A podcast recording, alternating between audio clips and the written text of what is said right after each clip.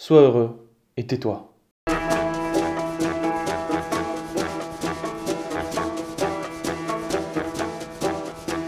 Tout le monde sourit sur les photos de banque d'images ou sur les publicités des grands panneaux d'affichage. Mais le Parisien fait la gueule. Que ce soit dans un métro bondé, sur un périph' bouché ou encore dans une queue, bloqué, il grimace, s'énerve et s'emporte facilement. Drôle de constat dans une société où le bonheur est omniprésent, dans un monde de sourires Colgate et de pensées positives. Angèle et Romo Elvis ont ces paroles dans leur chanson Tout oublié. Le bonheur n'existe que pour plaire, je le veux. Enfin, je commence à douter d'en avoir vraiment rêvé. Est-ce une envie? Parfois je me sens obligé.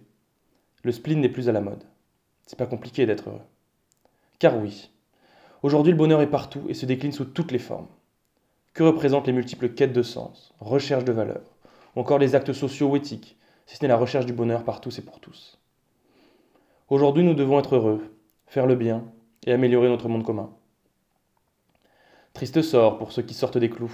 Allez donc chez le psy, goinfrez-vous de Prozac, soyez heureux. Et même si à l'intérieur ça ne va pas, surtout, ne rien montrer en façade. Faire comme si tout allait bien. Sourire pour une photo Insta, c'est quand même pas compliqué, non? Il faut tout de même avouer que ce quotidien n'est pas toujours facile pour le français. Claudia Sénic, principale représentante de l'économie du bonheur en France, a mis en lumière de manière scientifique, en utilisant subtilement les données et en contrôlant rigoureusement les facteurs, qu'il y avait un malheur français, souligne Daniel Cohen, le directeur du CEPREMAP. Ces travaux montrent que pour un même niveau d'éducation, de santé, de chômage, de revenus ou d'espérance de vie, le seul fait d'être né en France réduit de 20% la probabilité de se déclarer heureux. Raté. Il aurait fallu naître au Danemark. Mais pas de problème pour le français grognon. On a justement plein de solutions pour qu'il soit enfin heureux. Et en plus, ce n'est que pour la modique somme de 9,99€ par mois. Ou bien le prix d'un séjour au Club Med, destiné à vous rendre heureux, à vous permettre de décompresser de votre travail et par le all-inclusive, atteindre la béatitude vacancière du légume heureux. Plus d'excuses pour ne pas être heureux. Nous l'avons déjà vu, nous avons une passion pour les chiffres. Mais comment chiffrer un sentiment tel que le bonheur? Si la tâche semble sur le papier difficile, les spécialistes du bonheur se sont mis néanmoins en quête d'une mesure du bonheur grâce à des questionnaires, des indicateurs, des échelles de valeur au service des pouvoirs publics et des entreprises. Le bonheur est devenu une norme de décision.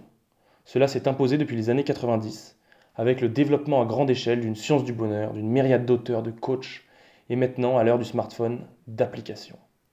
Aujourd'hui, des dizaines d'applications proposent contre abonnement payant des techniques révolutionnaires pour surmonter les pensées négatives, des solutions pour mieux travailler, être plus efficace, classés dans les catégories santé et forme physique, bien-être, self-help, développement personnel et bien entendu, bonheur. Si vous vous laissez séduire par la plus connue de ces applications miracles, Happify, et que vous réalisez bien tous les exercices comme l'application vous le préconise, vous pourrez peut-être avoir la chance d'obtenir des points bonheur. Le résultat est sans appel. Aujourd'hui, l'économie du bonheur est devenue une industrie très lucrative. Et puisqu'on aime les chiffres, ils sont là.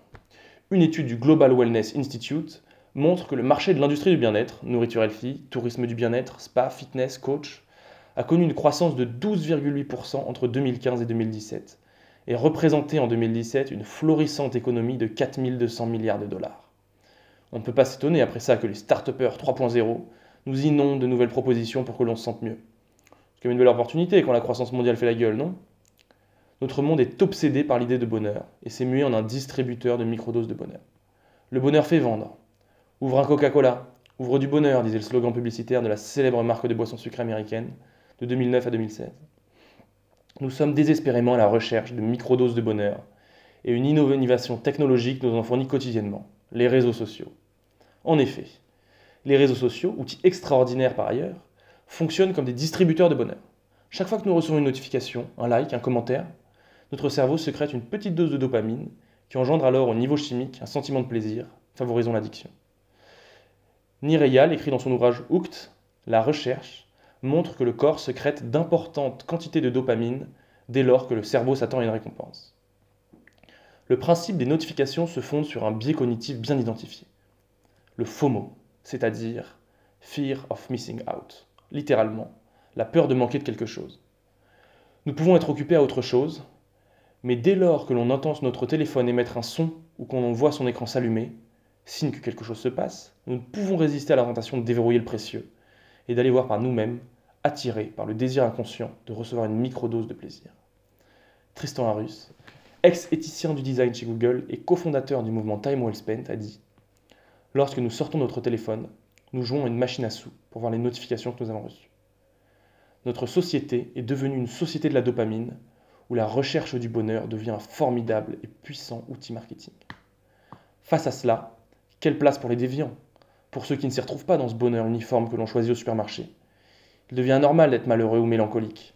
Il faut soigner, se dessiner un joli sourire. On peut rapprocher cela avec une certaine forme d'uniformisation de la société qui a pris naissance il y a bien longtemps. Eva Illouz et Edgar Cabanas écrivent dans Apicratie Le bonheur est désormais la norme et l'individu heureux l'archétype de la normalité. En 1656 est créé l'hôpital général, où on y enferme tous les pauvres, fous, déviants, sont exclus de la société à travers le grand enfermement. Michel Foucault développe une histoire de la folie à l'âge classique, et fait scandale lorsqu'il publie sa thèse de doctorat en 1961. Normalisé, standardisé, le fou n'a plus sa place dans le monde moderne. Et ultérieurement, la psychiatrie et la psychanalyse feront du fou un objet d'étude et de la raison créera son empire sur la folie. Aujourd'hui, pareillement, la raison crée son empire sur le bonheur. Il devient normalisé. Et la figure heureuse nous rappelle la ménagère des années 70, toute fière dans sa cuisine remplie de robots électroménagers en tout genre, ou encore l'ouvrier qui va à Palavas en famille pendant ses congés payés. Michel Foucault aura cette phrase dans son Histoire de la folie à l'âge classique. Jamais la psychologie ne pourra dire sur la folie la vérité, puisque c'est la folie qui détient la vérité de la psychologie. Foucault ne démontre pas moins que la folie est une vision et une construction politique. On peut s'oser à dire que le bonheur aussi en est une. L'humain est un être riche. Peut-être que le fou est heureux, mais le fou peut devenir dangereux pour une certaine société, tout comme une forme d'homme heureux finalement. La folie n'apparaît plus que comme quelque chose vis-à-vis de laquelle la raison a une emprise et sur laquelle elle va pouvoir spéculer. On retrouve les mêmes schémas pour le bonheur, pour ces existences qui échappent en fin de compte à une certaine forme de rationalité. Mais lorsqu'elle a une emprise, la raison peut prescrire prescrire des antidépresseurs.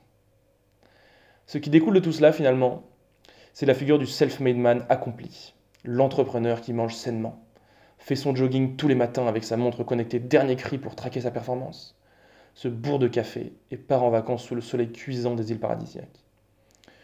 Une certaine vision du winner standardisé dans laquelle on semble coincé. Mais en même temps, qu'est-ce que la société a à nous offrir en échange? Car où est passé le mélancolique?